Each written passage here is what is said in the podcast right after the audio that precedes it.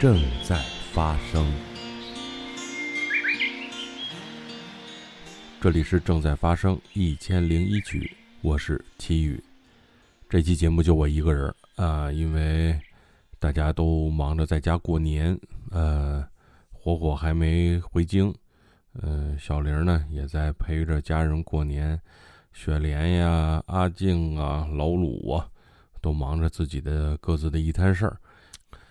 哎，由于众所周知的原因，我们在年前呢也没有储备出足够的过年期间的播的要播的节目，所以，呃，就剩我一人了。正好呢，我也不知道，因为很多选题呢都是提前跟小玲啊，尤其是音乐类的节目，都是跟小玲、火火我们商量好了的，三个人一起录的，很多东西都大家的物料也都准备好了，我也不想一个人再重新把它再做一下。呃，正好呢，我在春节前三四天，基本像往常一样吧。呃，年前呢，我都会去一趟福生唱片。之前呢，咱们节目也聊到过啊，福生唱片其实没有什么特别要买的，就是去转一转。正好呢，辉哥啊，福生唱片的老板辉哥，正好进了一批这个二手的，就是大家呃代卖的。旧的 CD，我就跟里边挑了挑，包括还有货架呢 CD，我挑了挑，挑完之后就回家了。后来我就想，哎，不如呢，我就从我挑的这些这几张 CD 中吧，选几首歌，咱们呢撞大运，春节撞大运，咱们呢挑着，咱们就从这几张专辑里边挑一些歌曲，今天我给大家放一放这些歌曲。有一些歌曲呢，还有一些很很耐人寻味的小故事，我正好也可以跟大家讲一讲。咱们大家也可以看看我这个春节之前最后的一次小淘碟都淘到了什么东西。朦胧之间，仿佛我又看见你的脸，依然带着淡淡忧愁的双眼，忽隐忽现。是一场梦，不必掩饰我的错，无奈的苦笑，不必找坚强的理由，就让它日日夜夜刺痛我胸口，让我眼神没有焦点，泪水模糊。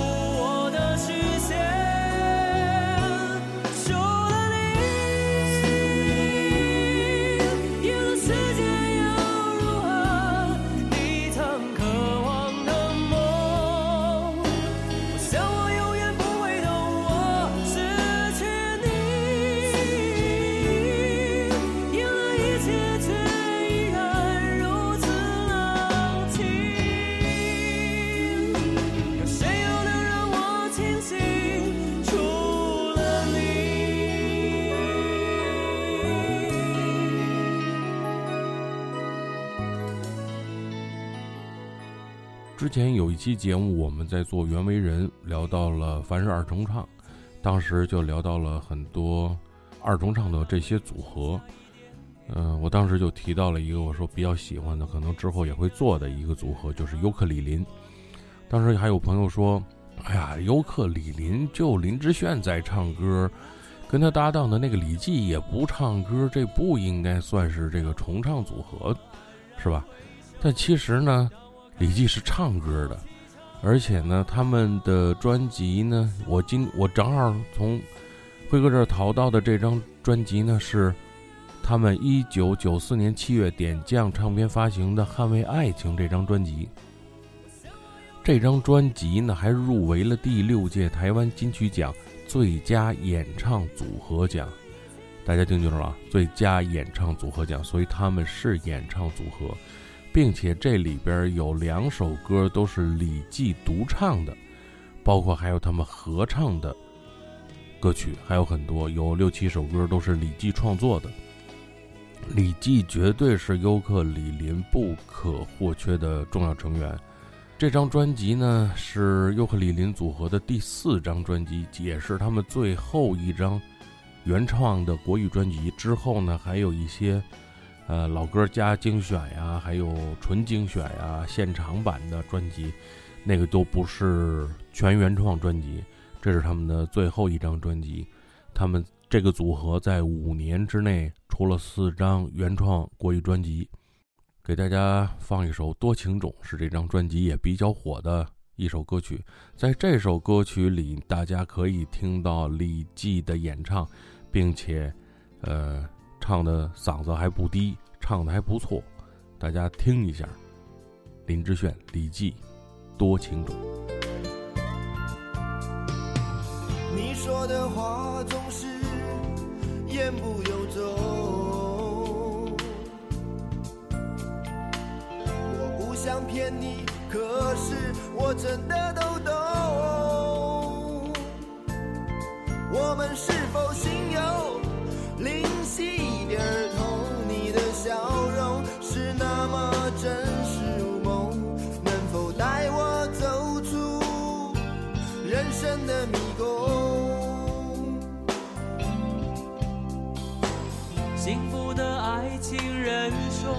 千载难逢。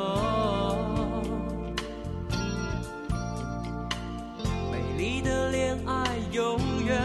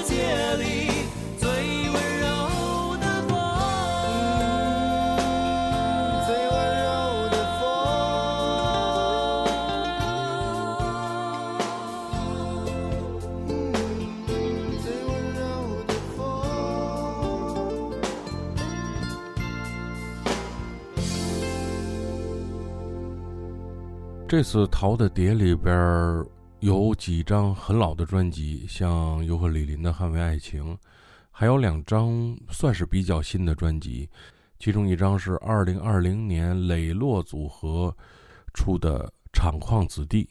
呃，这两张我淘的这两张比较新的专辑还挺逗啊，都是纯红色封面的。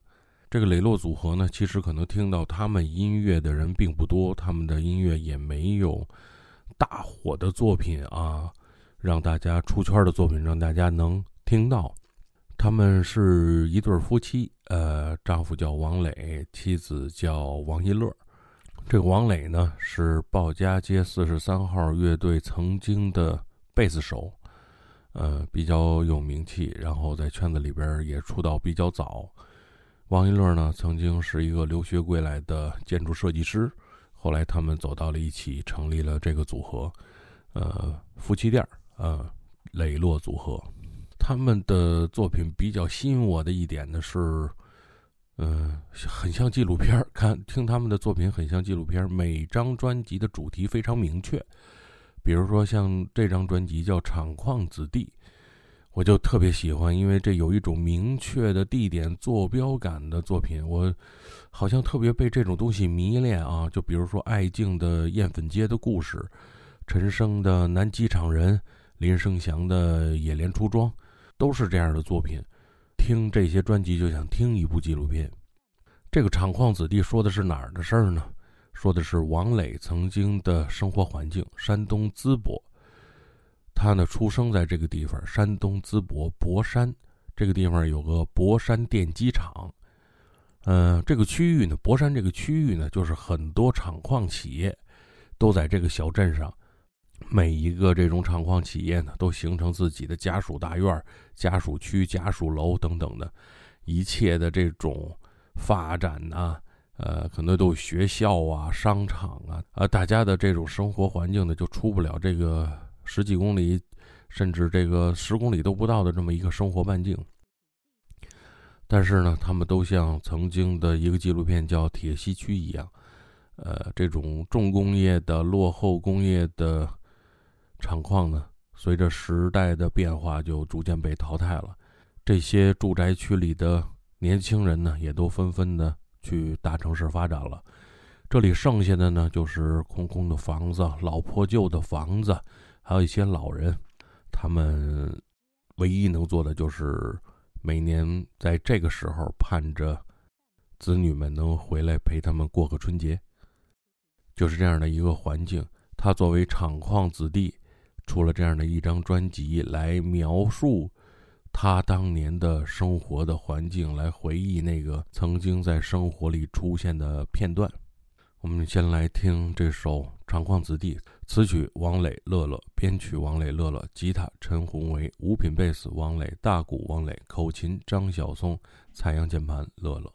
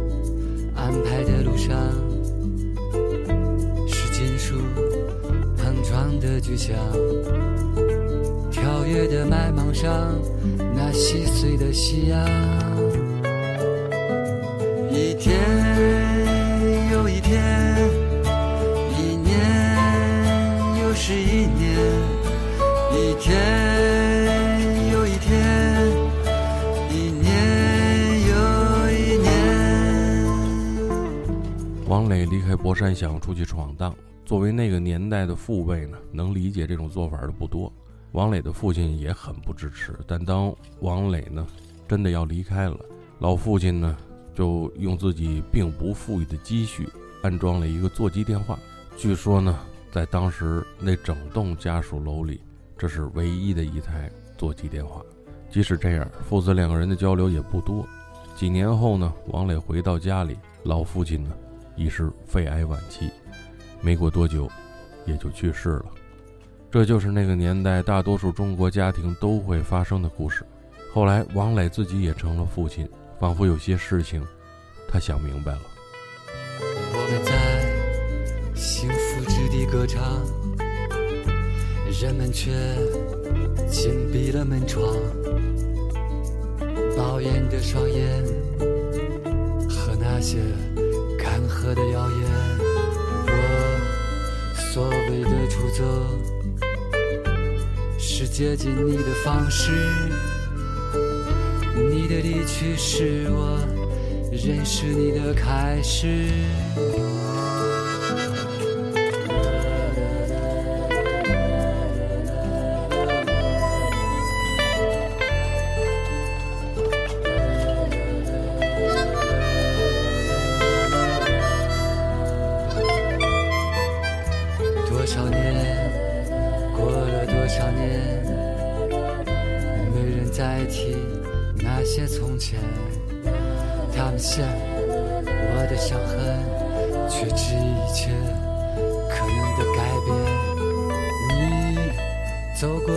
上，花儿在安静、安静的生长。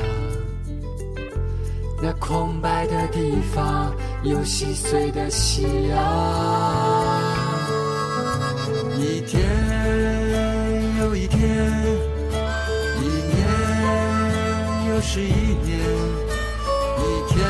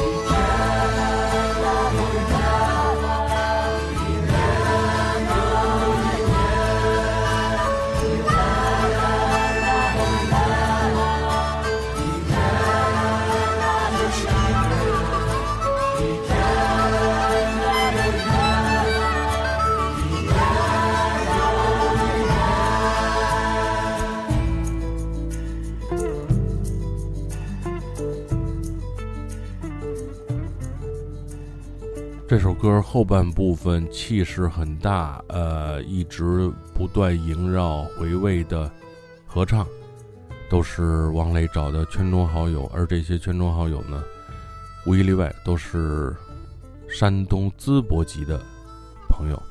王新刚、逃跑计划乐队贝斯手李伟、声音碎片乐队吉他手娄新磊、左右乐队吉他手等等等等，他找了差不多得有二十个人来帮他唱这首歌的合唱。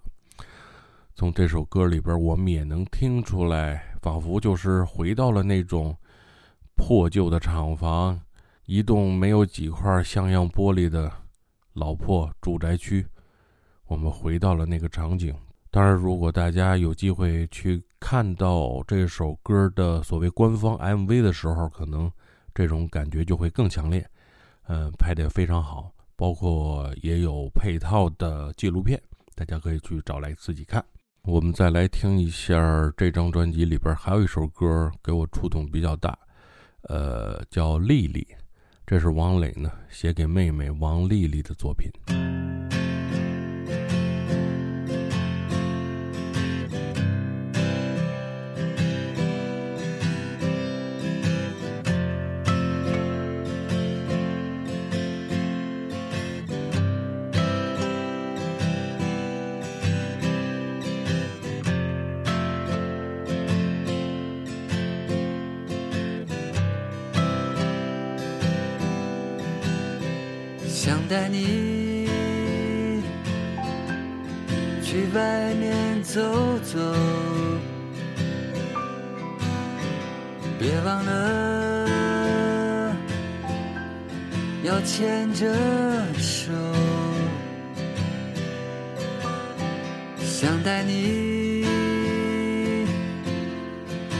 山上看看，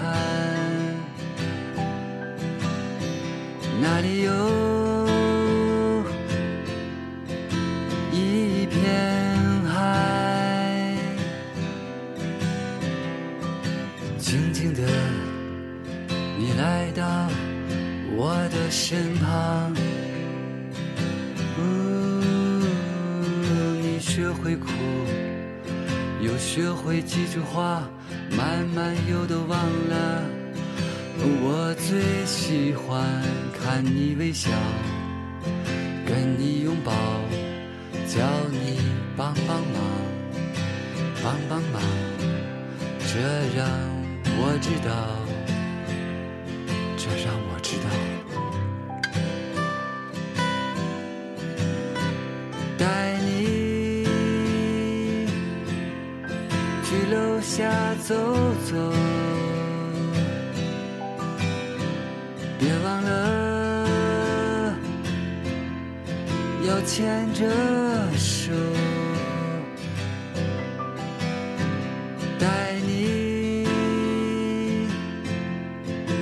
山上看看，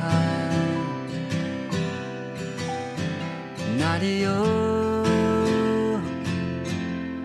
有一片海。每次回到家，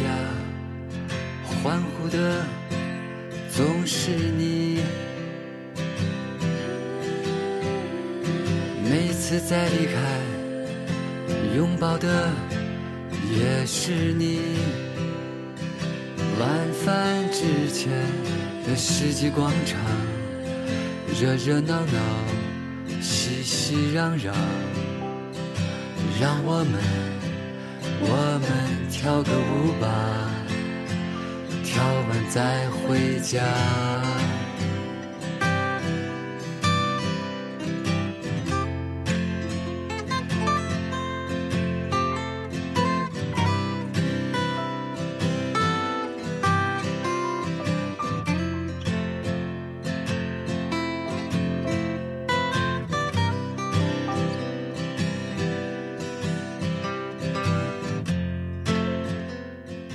丽丽是一名唐氏综合症患者，二零一六年因白血病晚期去世，那年丽丽四十岁。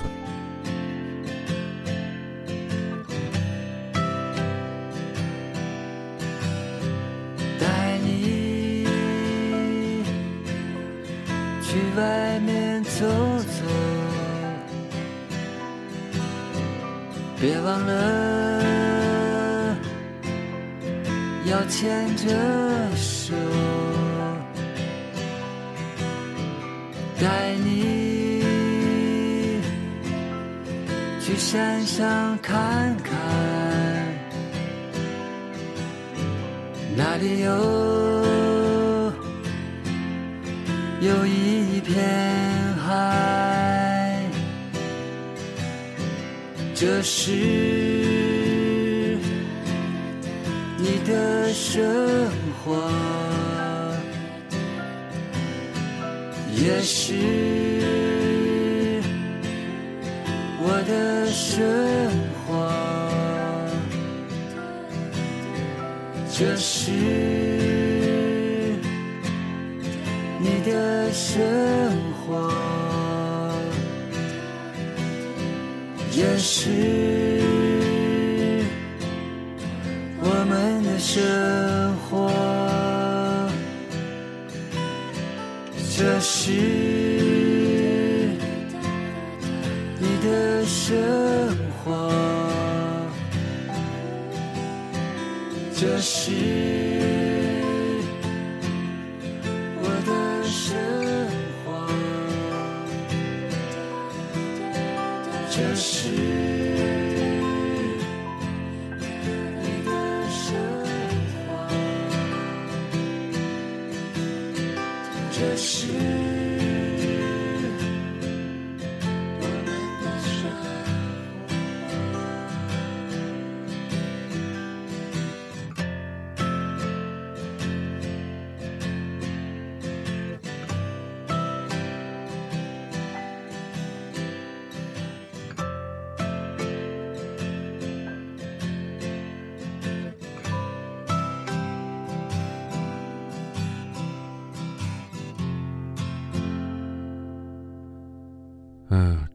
专辑的封面刚才说了，全是纯红色，是一件红色的运动服，上面呢用我们平常在墙上看到写的那种大标语的油漆刷的大标语的宣传口号的那种字体，写着“厂矿子弟”四个字儿。这四个字儿呢，是王磊的老婆乐乐的父亲，也就是王磊的岳父写的这四个字。呃，对了，再介绍一下，这个王磊呢是唐朝已故贝斯手张炬的学生。如果有机会呢，大家可以去听一听他的专辑。当然，你一定是在呃充分的有休闲的时间的时候，因为否则你可能沉浸不进去，无法体会到他们要表达的很细微的一些内容。嗯。这是二零二零年的专辑，呃，就在二零二二年，也就是其实也就是不到一个月前吧，他们的第六张录音室全长专辑叫《当我们第一次仰望星空》，哎，也发也发行了。但是我呢这几天呢一直在反复听这个《厂矿子弟》这张专辑，我非常喜欢，推荐给大家。刚才这张专辑好像不太符合这个春节的气氛啊。我们换一张专辑，我们说另外一张纯红色封面的专辑。这张专辑呢是比也这张专辑比较喜庆啊，也相对比较喜庆。这张专辑是茄子蛋啊，我们以后要结婚。其实这张专辑呢，听是很早就听了，但是为什么一直没买实体呢？因为这个封面设计跟前面那一张呢，正好对我的感觉正相反。磊落那张专辑呢，我很喜欢，很想要那张实体专辑，很想收到之后打开仔细把玩啊，里边的那些老旧照片，他当时王磊家里的那些老旧照片，那些厂矿家属区的老楼啊等等的那些照片都非常吸引我。而茄子蛋这张专辑呢，怎么说呢？丑丑爆了！他的专辑呢，非常像一个。非常像八十年代的一一个什么洗脸盆啊、镜子呀的那种大红底，然后上面有花儿啊等等的那那种感觉，而且打开之后你感觉它像是一个结婚证似的。这可能也是他们有意的设计，因为这张专辑的名字就叫《我们以后要结婚》。茄子蛋这个乐队呢，我们在去年的。呃，金曲奖那那集里边其实有介绍，他们在去年的二零二二年的台湾金曲奖里边有一首年度歌曲，呃，非常火。他们的主唱兼键盘手叫黄奇斌啊，吉他手谢耀德，还有蔡凯任，没有鼓手，因为他们的鼓手有一些事情已经离开了。这个黄奇斌呢，我们从这张专辑里边，他也用了大量的电子鼓，呃，由他自己来操作。其实这张专辑也已经是二零一九年的了，其实到现在不是很新。这是他们的第二张专辑，他们的第一张专辑叫《卡通人物》，当时出了之后就大火，大家特别喜欢他们这种风格。这是他们的第二张专辑，呃，第三张专辑什么时候出不知道。我们先听一首比较热闹的吧，好玩的。嗯，闻道有先后，术业有专攻。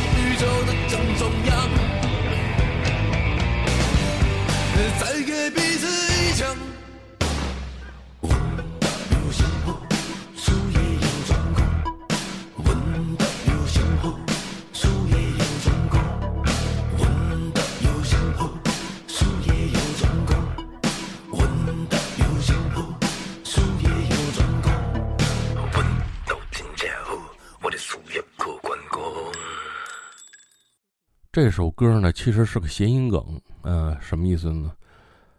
就是“文道有先后，术业有专攻”这句话用闽南语说，再翻译成，再翻译回来就是“我家真的好，事业靠关公”，叫“阮家真正好，事业靠关公”，哎，就是这么个意思。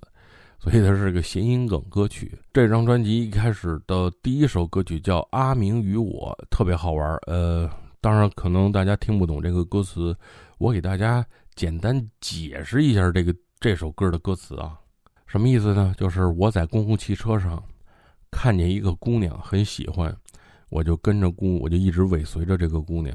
后来姑娘快到家的时候，姑娘一抬头看见了她妈，她妈是晾衣服呢还是干嘛呢？然后她妈就跟那个姑娘说说，他也那个那个那个母亲呢也看见了我，也看见了她闺女，然后就跟她的姑娘说，快叫爹。然后我就很诧异，因为为什么呢？因为我他把我认成了一个我的好朋友，叫我一个叫阿明的好朋友，把我们认错了。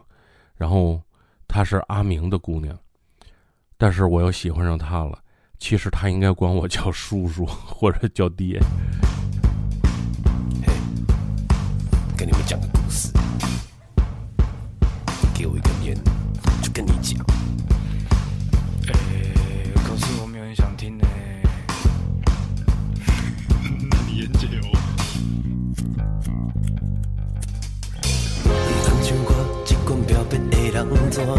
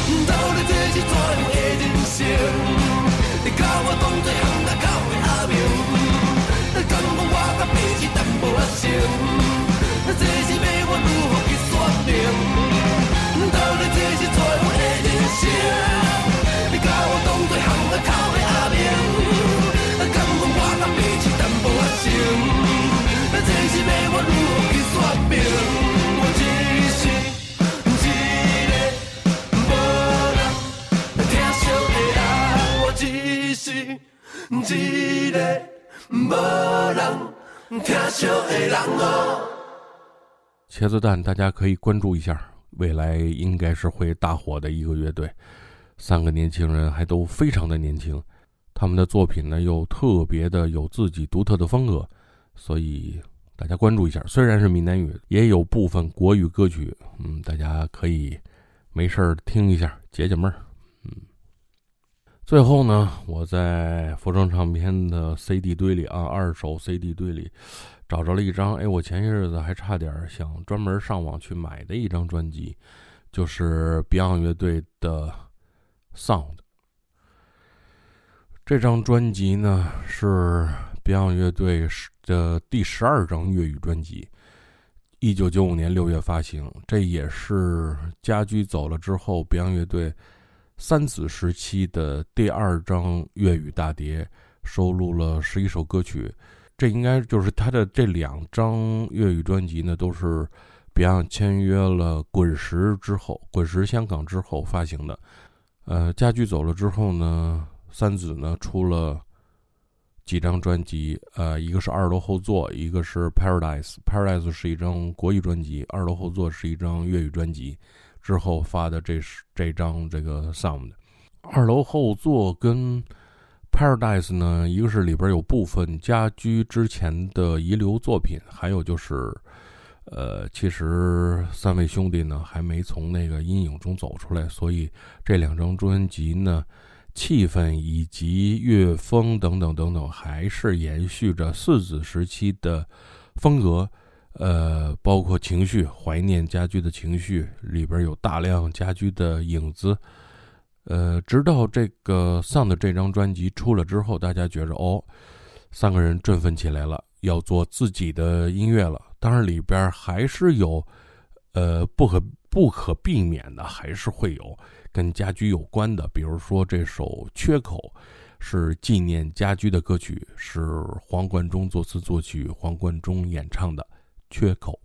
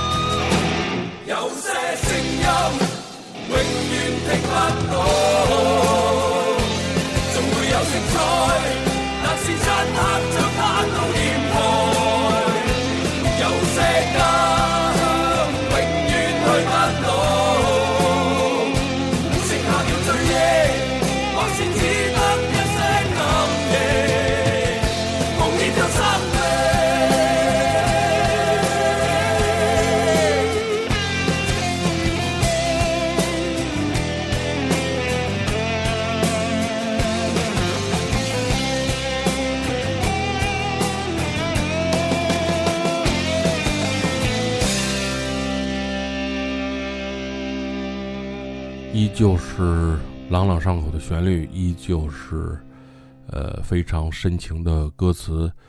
呃，黄贯中在纪念着家驹。当然呢，这种纪念呢，不是说沉迷在怀念的这个气氛中就不会走出来了。就像这张专辑的封面设计一样，这张专辑的封面设计呢是。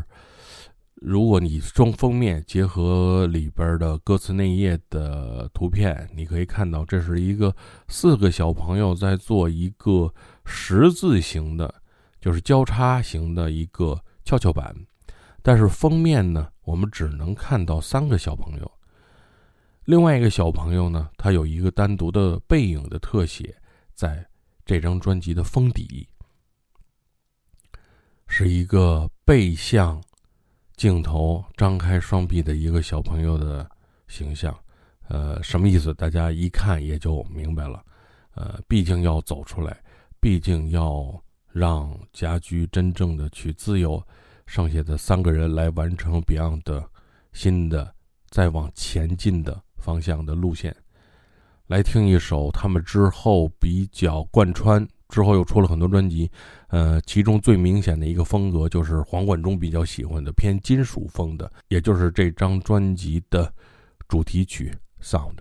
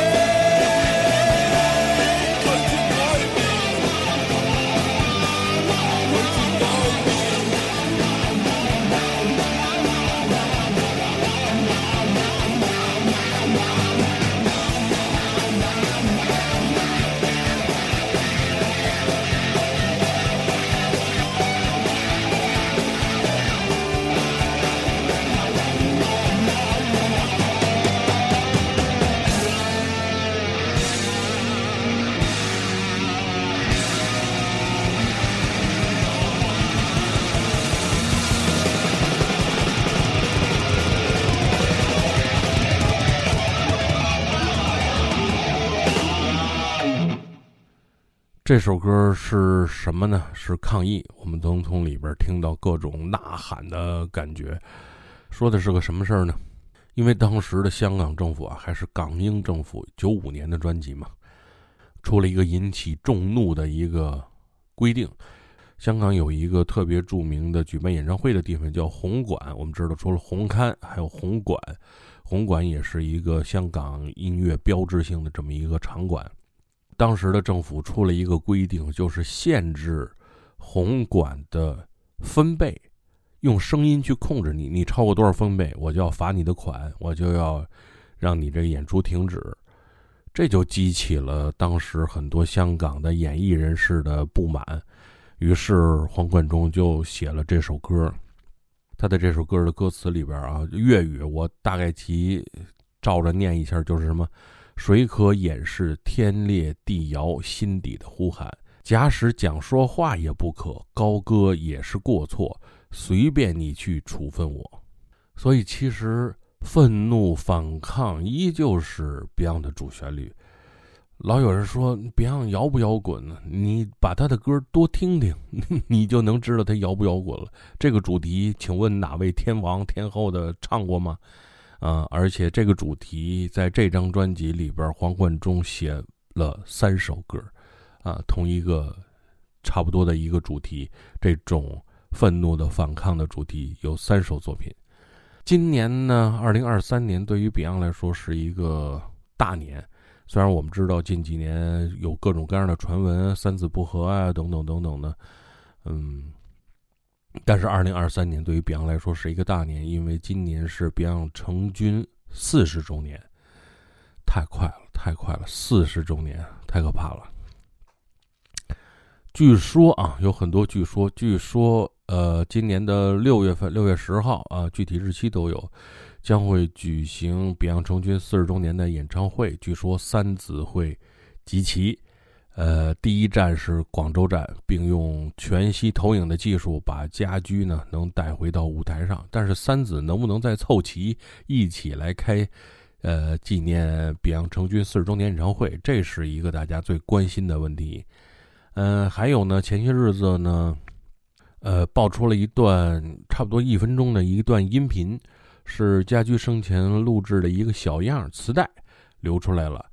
跟香港的一位这个女演员有有一些关系，然后是专门为她写的一首歌曲，呃，据说这首歌现在正在录制，呃，根据家居的这个小样，这首歌正在录制。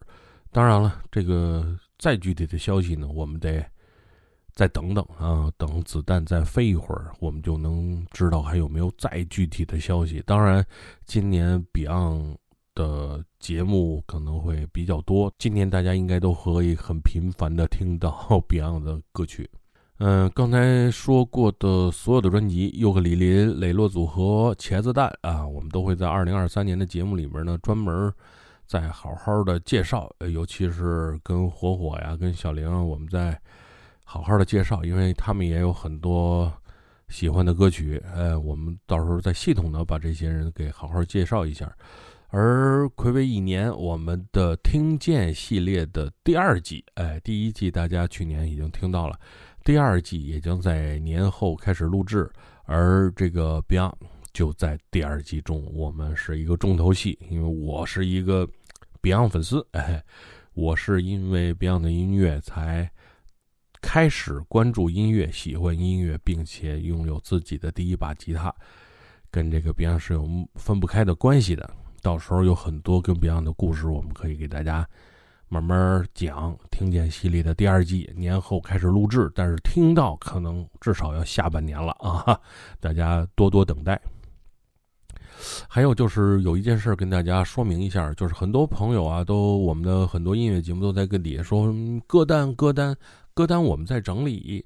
以前节目的歌单呢，我们还在整理中。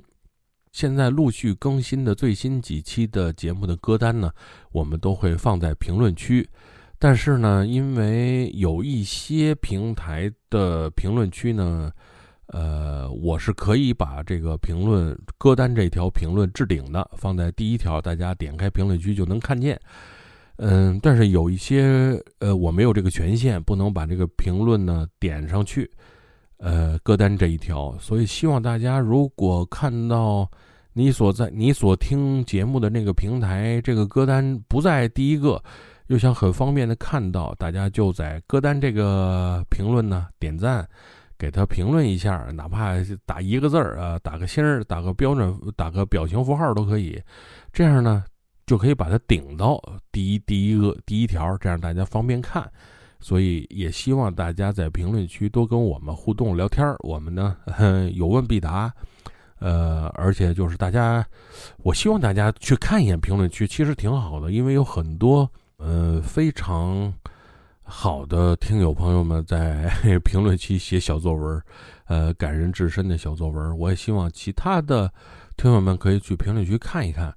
嗯，大家看看有没有共情的地方，大家有没有可以可能在这个评论区咱们交流交流。嗯，最后呢，一个人呢，我就不把节目做的那么冗长了。嗯，不像之前每期节目都两个小时。最后呢，我想问大家一个问题。呃，我是一个扫兴的人，所以我我经常会问一些扫兴的问题。过去的一年你快乐吗？过去的一年。你笑了吗？这个问题呢，我我我我一直在问我自己，也就是我到底要怎么过这个年？我到底要怎么过这个大年三十？我能不能看着 那些节目，然后我哈哈大笑，能笑出声来，然后还能回味悠长？我恐怕是做不到，恐怕是做不到。所以呢，我有什么希望呢？其实这样不好哈。其实这样不好，把自己的情绪弄得很不好。嗯，我希望呢，二零二三年呢，我们依旧没心没肺。我希望二零二三年呢，能够继续的，好了伤疤忘了疼，是吧？老耿耿于怀，纠结于那些我也无法改变的事情，好像对自己没有什么好处。瞎操心的一个人，嗯。我想起了一首歌啊，就像那首歌里唱的那样啊，就像有个人要安慰我，他跟我说：“他说我真想安慰你几句，可没有合适的词句。你说存在都将无意义，所以活着需要勇气。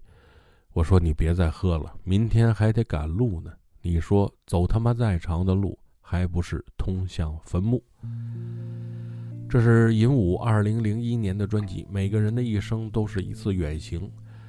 最后一首歌曲，你笑着流出了泪，朋友们，我们下期见。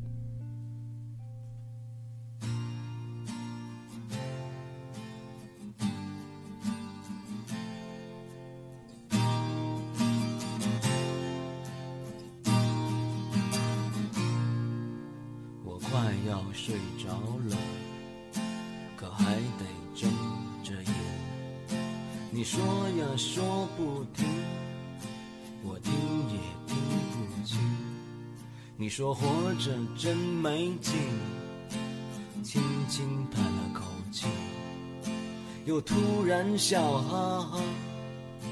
你傻笑什么？你说你没情绪，把日子过下去。你说他妈的。是生存还是死去？你笑着流出了泪，也流出了几分疲惫。你是因为感到了虚无啊，还是真的活得压抑？我说你是喝多了啤酒，还是真的没你下过？你说给我生的理由啊，和存在的意义。我真想安慰你几句，可没有合适的字句。我说只要存在的生命，谁又会把希望放弃？你说希望顶个屁，钱也没啥意义。你说只想弄个明白啊，到底谁是谁的上帝？我真想安慰你几句。可没有合适的字句，你说存在的都将无意义。所以活着是需要勇气。我说你别再喝了，明天还得赶路呢。你说走他妈再长的路，还不是头家门。